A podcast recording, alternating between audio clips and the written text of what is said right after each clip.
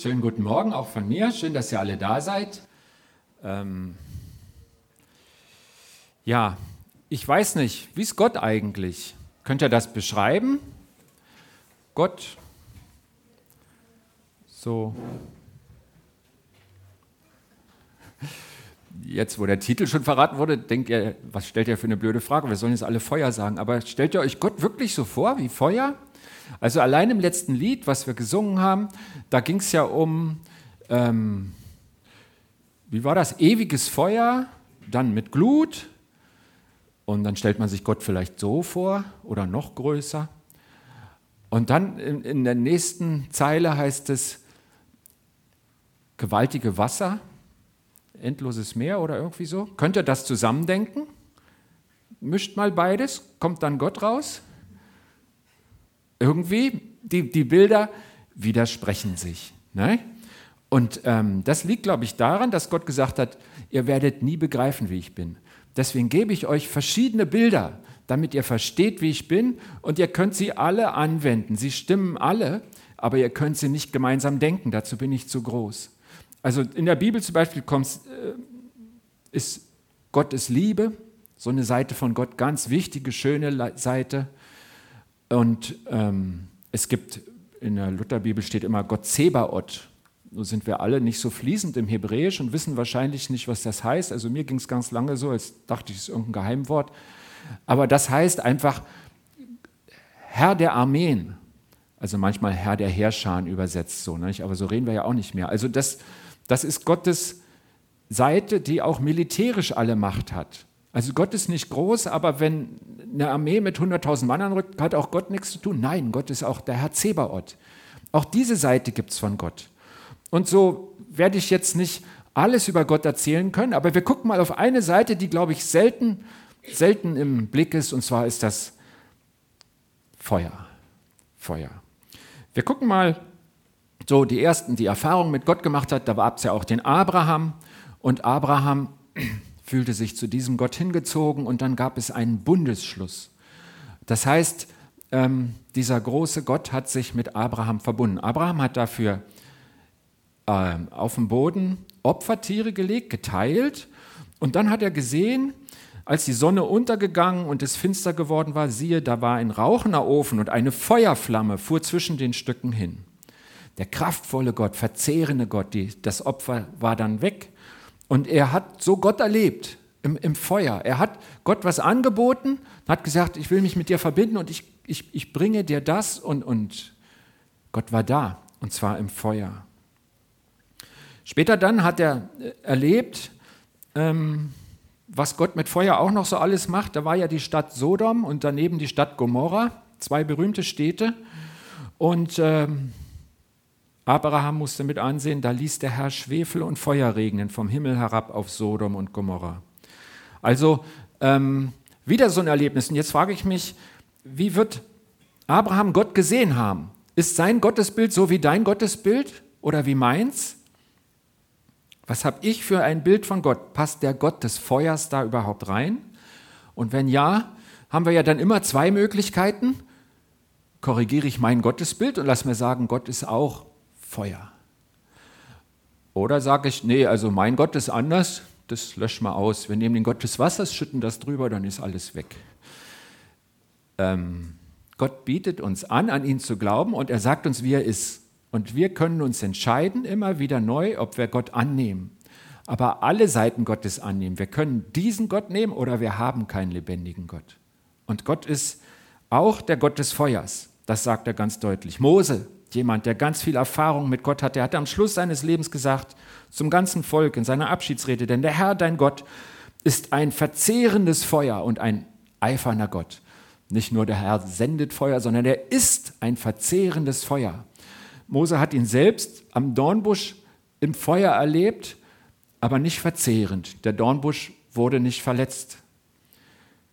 Trotzdem sagt er das so. Und das ganze Volk hatte Gott jahrelang sehen können, nicht als menschliche Gestalt, sondern der Herr zog vor ihnen her am Tag in einer Wolkensäule, um sie den rechten Weg zu führen, und bei Nacht in einer Feuersäule, um ihnen zu leuchten, damit sie Tag und Nacht wandern konnten.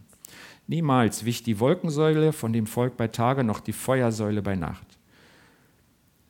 Könnt ihr euch so ein bisschen vorstellen, wie das ist? Stellt euch mal vor, das ist so. Das war ja ein Riesentross, viele tausend Menschen und da vorne war unübersehbar riesengroß, schlimmer als jetzt beim Moorbrand bei uns da oben, war am Tag die Feuersäule, äh, die Wolkensäule und in der Nacht die Feuersäule. Es war immer sichtbar.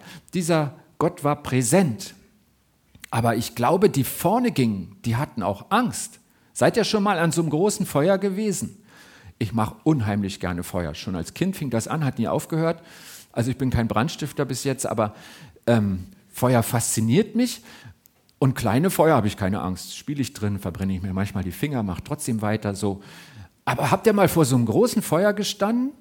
Das macht Angst. Man weiß nicht, ob es einen anzieht.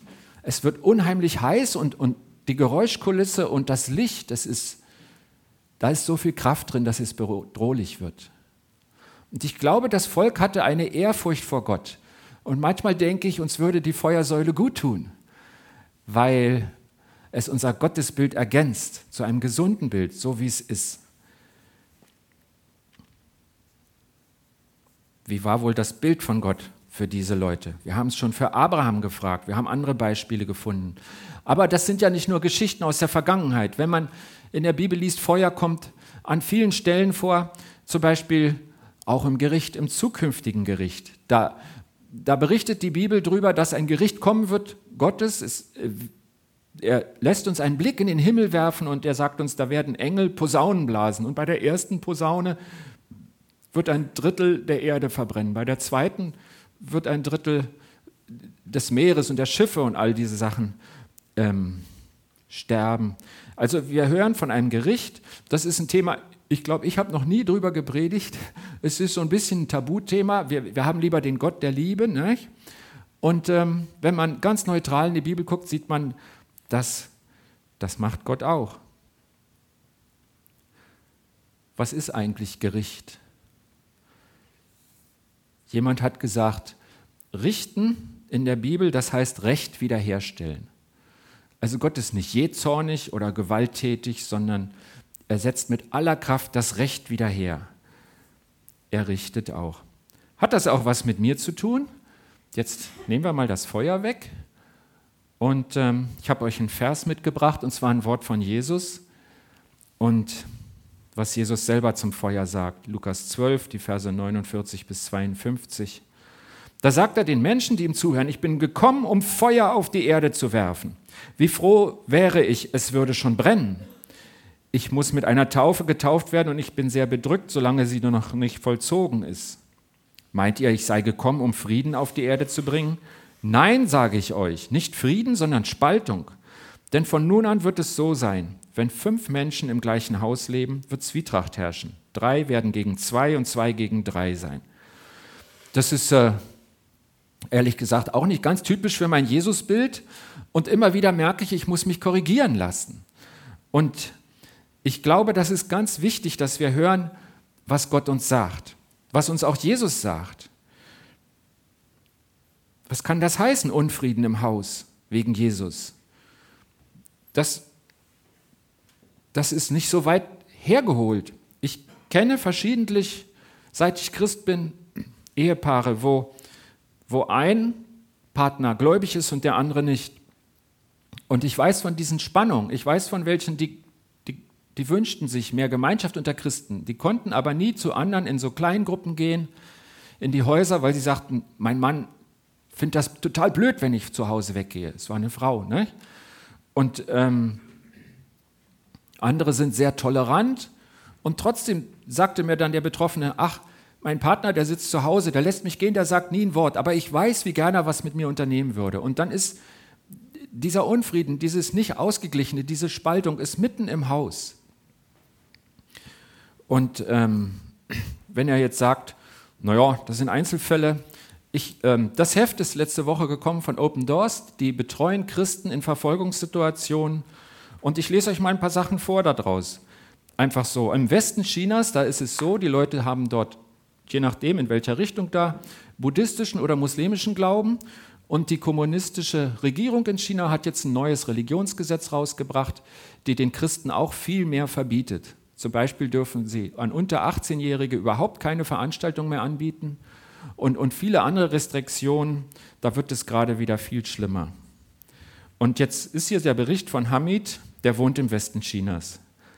Einer dieser isolierten Christen ist Hamid, ein ehemaliger Muslim. Sein Bruder hat eine Führungsposition in einer örtlichen Moschee inne. Als Hamid ihm von seinem neuen Glauben an Jesus Christus erzählen wollte, explodierte dieser geradezu vor Zorn.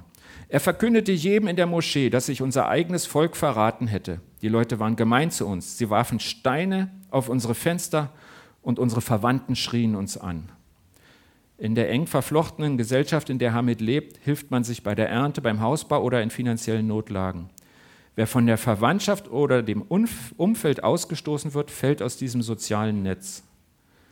Hamid fällt das nicht leicht, doch er ist sehr dankbar, dass seine Frau und seine Kinder inzwischen auch an Jesus glauben. Ein Einzelschicksal, aber eins, was die Leute trifft, weil sie an Jesus festhalten und ähm, genau das andere dafür in Kauf nehmen. Nordkorea ist jahrelang an Platz 1 der am stärksten Verfolgung. Und äh, da geht ähm, der Druck bis in die Familie. Sie schreiben über Nordkorea, die Kontrolle ist so stark, dass selbst in den privatesten Beziehungen Selbstzensur geübt wird. Insbesondere Kinder können durch die Indoktrinierung, die bereits im Kleinkindalter beginnt, so stark beeinflusst werden, dass sie ihre eigenen Eltern bei den Behörden melden, in dem Glauben, etwas Gutes zu tun. Also, ähm, ich könnte jetzt Beispiele von Afrika lesen, habe ich hier auch, Tunesien, Elfenbeinküste, Niger. Hm. Dass das wahr ist, was Jesus da angesagt hat, das können wir sehen. Und wie ist es in Deutschland? Ich weiß nicht, ob dir was einfällt aus deinem Leben, wo du gemerkt hast, doch, wenn ich mich an Jesus halte, das kostet mich auch was. Ich kenne jemanden, der hat bei BSF gearbeitet als Sekretärin und es war so ein Sekretärin-Pool. Sie schrieb also Texte für zwölf Chefs. Und ähm, sie sagte, zehn waren okay, aber bei einem besonders und bei dem anderen so ein bisschen, weil sie auch Telefondienst hatte und entgegennehmen musste, ähm, sagt sie, dann ruft einer an, den ich nicht sprechen wollte, sagte er zu mir, sag, ich bin nicht da. Sagt sie, mache ich nicht, ich lüge nicht. Und sie hatte einen Mordsärger, hat nach zwei Jahren wieder gekündigt, arbeitet jetzt woanders. Man muss sich irgendwie entscheiden. Jesus will offensichtlich Klärung. Er sagt, ich wünsche mir, dass das andere passiert, dass das Feuer auf die Erde fällt. Ich wünsche mir, dass Klärung geschieht, damit sichtbar wird, wer zu mir gehört. Und das ist ihm wichtiger als die heile Welt, die wir so gern verkünden. Für Claire, meine Freundin bei der BASF, hieß das entscheiden. Gehorche ich dem Chef oder gehorche ich meinem Gewissen und dem, was ich von Gottes Wort her für richtig halte?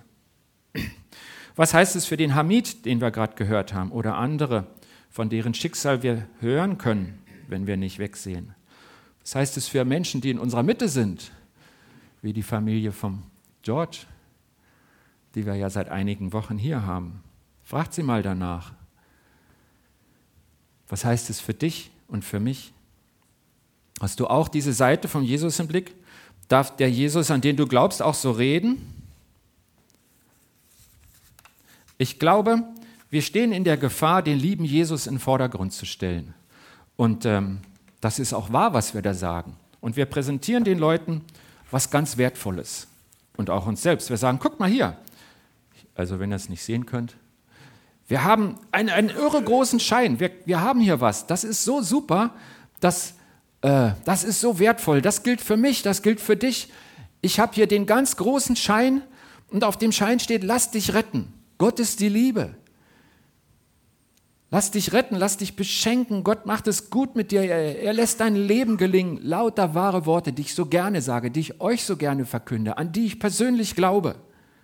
Ein großer Wert. Rettung für mich, Rettung für andere. Alles okay? Habt ihr mal darüber nachgedacht, dass ein Schein mit nur einer Seite ungültig ist? Versucht damit mal zu bezahlen. Ihr könnt nur beten, dass er ihn nie umdreht, sonst habt ihr ein Problem. Wie sieht denn der Schein Gottes aus, der zwei Seiten hat? Habt ihr da eine Idee? Lass dich retten. Gottes Liebe gilt dir persönlich. Das ist die eine Seite. Und was ist die andere Seite? Was steht auf der Rückseite? lebe mit Jesus. Das ist nicht einmal und dann ist erledigt, sondern da ist ein Weg. Das ist auch wieder ein Geschenk, aber wir müssen es auspacken, annehmen. Wir müssen den Schein mit beiden Seiten benutzen, sonst ist er einfach wertlos. Wir haben nichts in der Hand. Die zweite Seite des Glaubens ist, lebe mit Jesus, folge ihm nach. Und wenn du dich betrügst und lebst nur mit der einen Seite, dann merken die anderen, dass er nicht echt ist. Dann sagen sie, ich sehe ja, was du machst. Du sagst, das ist mit Jesus ganz wichtig, aber ich sehe die Prioritäten in deinem Leben. Du sagst, das sind 500 Euro. Aber ganz ehrlich, ich sehe da nur 10 und die habe ich selber. Oder sie sagen, das glaube ich jetzt auch. Und dann kommen Schwierigkeiten in ihrem Leben, Krankheit oder so. Und dann sagen sie, der Schein, den du mir gegeben hast, der ist ja ungültig. Ich bin ja trotzdem krank geworden. Was ist denn das für ein Ding? Und werfen ihn weg. Welchen Glaubensschein besitzt du denn? Hat er zwei Seiten? Gott, der Gott des Feuers, der Gott der Kraft. Ich glaube, die ersten, von denen wir gehört haben, Abraham, Mose, die Gott sehen konnten, die hatten eine Ehrfurcht vor Gott. Die wollten mit ihm leben. Sie gingen dahin. David hat mal richtig Mist gebaut. Also die Bibel nennt das Sünde. Er hat wirklich was ganz Schlimmes gemacht mit Mord. Und ähm, dann hörte er von Strafe und dann sagte er, ich möchte nicht in die Hände von Menschen fallen, sondern in die Hände des lebendigen Gottes. Er hatte Ehrfurcht. Er wusste, Gott kann alles, aber lieber bleibe ich bei ihm. Es ist trotzdem die Stelle, wo mein Leben gelingt. Sein Schein hatte zwei Seiten. David. Und das ist gut so. Wie setzt der Gott des Feuers, wie setzt er diese große Kraft ein? Er setzt seinen Willen durch. Er lässt Recht wieder her, wieder, er stellt Recht wieder her, er lässt nicht, er tut es. Aber das ist nicht alles. Jesaja berichtet mal, wenn der Herr den Unflat der Töchter Zions abwaschen und die Blutschuld Jerusalems wegnehmen wird durch den Geist, der richten und ein Feuer anzünden wird, da haben wir das Feuer wieder. Und er schreibt aber weiter, das ist der halbe Satz, dann wird der Herr über der ganzen Stätte des Berges Zion und über ihren Versammlungen eine Wolke schaffen, am Tage und Rauch und Feuerglanz in der Nacht. Ja, es wird ein Schutz sein über allem, was herrlich ist. Gott richtet und wäscht mit Feuer. Er sagt, abwaschen, wegnehmen das Schlechte. Der Heilige Geist lässt sich nicht spotten, aber er verliert nie das Ziel aus dem Auge. Was ist das Ziel Gottes? Was er hier ankündigt? Dass er bei den Menschen ist, kann man nicht gut sehen. Ne? Wie setzt er diese große Kraft ein? Seinen Willen durchzusetzen, Strafe und Gericht, Wiederherstellen des Rechts, seiner Ordnung. Und das ist nicht alles. Er möchte bei uns sein. Er sagt, die Wolke wird nicht weichen am Tag und in der Nacht. Wir wissen, nach dem Zug durch die Wüste Sinai war das zu Ende. Und Jesaja kam viel später. Er sagt, so wird es wieder sein. Und ich denke, hier sagt Jesaja Jahrhunderte vorher das voraus, was in Jesus wahr geworden ist durch den Heiligen Geist. Dass der Heilige Geist, dass Gott selbst wieder bei uns ist, Tag und Nacht. Und das ist das, was mir ganz viel Sicherheit gibt, was mich tröstet, worüber ich froh bin, weil diese Seite Gottes ändert mein Leben. Er reinigt die Menschen, die zu ihm gehören, damit sie zu ihm passen durch den Geist. Jesaja selber hatte auch mal so ein Erlebnis. Er hat den lebendigen Gott gesehen. Dann hat er gesagt: Auf Weiher, das ist ja total unpassend. Ich werde ich werd sterben, ich passe nicht zu diesem großen Gott. Und dann erlebt er oder sieht er, wie ein, ein, ein Engel mit einer feurigen Glut, Kohle kommt, seine Lippen berührt und sagt: Du bist gereinigt, du kannst vor Gott bestehen. Und da sieht man genau die, die Richtung Gottes. Das Feuer, das reinigt uns, damit wir vor dem lebendigen Gott bestehen können. Denn wie das in der Feuersäule angekündigt war, Gott möchte bei uns sein. Aber das kann er nicht, wenn wir nicht zu ihm passen. Und deswegen arbeitet er dran, auch als Gott des Feuers, dass wir zu ihm passen. Reinigung. Was tut denn Gott in meinem Leben mit dieser Kohle? Was ist denn das? Hat Gott dein Leben mit einer Kohle berührt? Hat er was geändert? War es gut für dich? Ich sehe da den Romolo, einigen habe ich schon von ihm erzählt, ein ein junger Mann, der in die Drogen abrutschte und äh, haltlos war, seine Mutter belogen, beklaut, um die Drogen zu bezahlen. Und er kam in eine Drogenarbeit, in der wir auch waren, und hat dort sechs Monate Therapie gemacht. Die Leute haben ihm nicht nur geholfen, ohne Droge zu leben, sondern haben ihm von Jesus erzählt. Er hat ihn angenommen. Heute ist er Prokurist, hat also Zeichnungsbefugnis in einem größeren Unternehmen, ist Ehemann, Familienvater und kam bei einer Feier, weil das, was ich euch erzählt habe, schon 20 Jahre zurückliegt und sagte, ich bin bis heute jeden Tag dankbar, dass Menschen mir den Weg zu Jesus gezeigt haben und dass mein Leben anders wurde. Aus dem Lügner wird der Prokurist. Das tut Gott mit seiner Kohle. Oder der Carsten, ich weiß nicht, ob ihr den kennt, den mit K. Ich war so schüchtern. Ich habe mich nirgends hingetraut. Und wenn ich meine kleine Schwester an die Hand nehmen musste, die zweieinhalb Jahre jünger ist, damit ich nicht alleine bin, sonst ging ich nicht mal zum Einkaufen mit sechs oder mit sieben. Und jetzt rede ich über Gottes Wort mit Menschen. Hättet ihr mir das gesagt, noch als Teenager, hätte ich gesagt, ihr redet von jemand anders, den kenne ich nicht. Oder kämpfen gegen die Sünde. Wie ist denn das, wenn ich merke, das, was ich hier tue, gefällt Gott nicht? Das ist vielleicht mein persönlicher Egoismus, wo Gott mich immer wieder antippt. Oder dieser Familienegoismus, dass ich sage, meine Familie, die ist mir ganz nah und die anderen, die, die kommen irgendwann, wenn ich noch Zeit habe, dahinter. Oder Lieblosigkeit, ich glaube, das ist eine Sache, mit der wir alle bedroht sind. Und, und Jesus tippt so einen Punkt bei dir an. Da gibt es immer zwei Möglichkeiten, sich arrangieren mit der Sünde oder sich reinigen lassen vom Heiligen Geist. Nicht immer tut Gott ein Wunder und es sind die Sachen weg. Sehr oft möchte er mit uns unterwegs sein, uns so reinigen, dass es tief geht, dass die Veränderung Bestand hat, dass das neue Leben leuchtet in uns. Johannes der Täufer, der hat mal am, am, am, Ufer gestanden und hat die Leute getauft und hat gesagt, ich, äh, kehrt um und lasst euch reinigen und äh, damit ihr vor Gott bestehen könnt. Eher harte Worte genommen und dann hat er gesehen, da kommen ja auch ganz viel von den Frommen, Pharisäer und Sadduzäer, das waren so zwei fromme Parteien damals. Als er gesehen hat, dass die auch kommen, dann hat er gesagt, ihr Schlangenbrut, wer hat euch gesagt, dass ihr dem bevorstehenden Gericht Gottes entgeht? Zeigt durch euer Leben, dass ihr euch wirklich ändern wollt.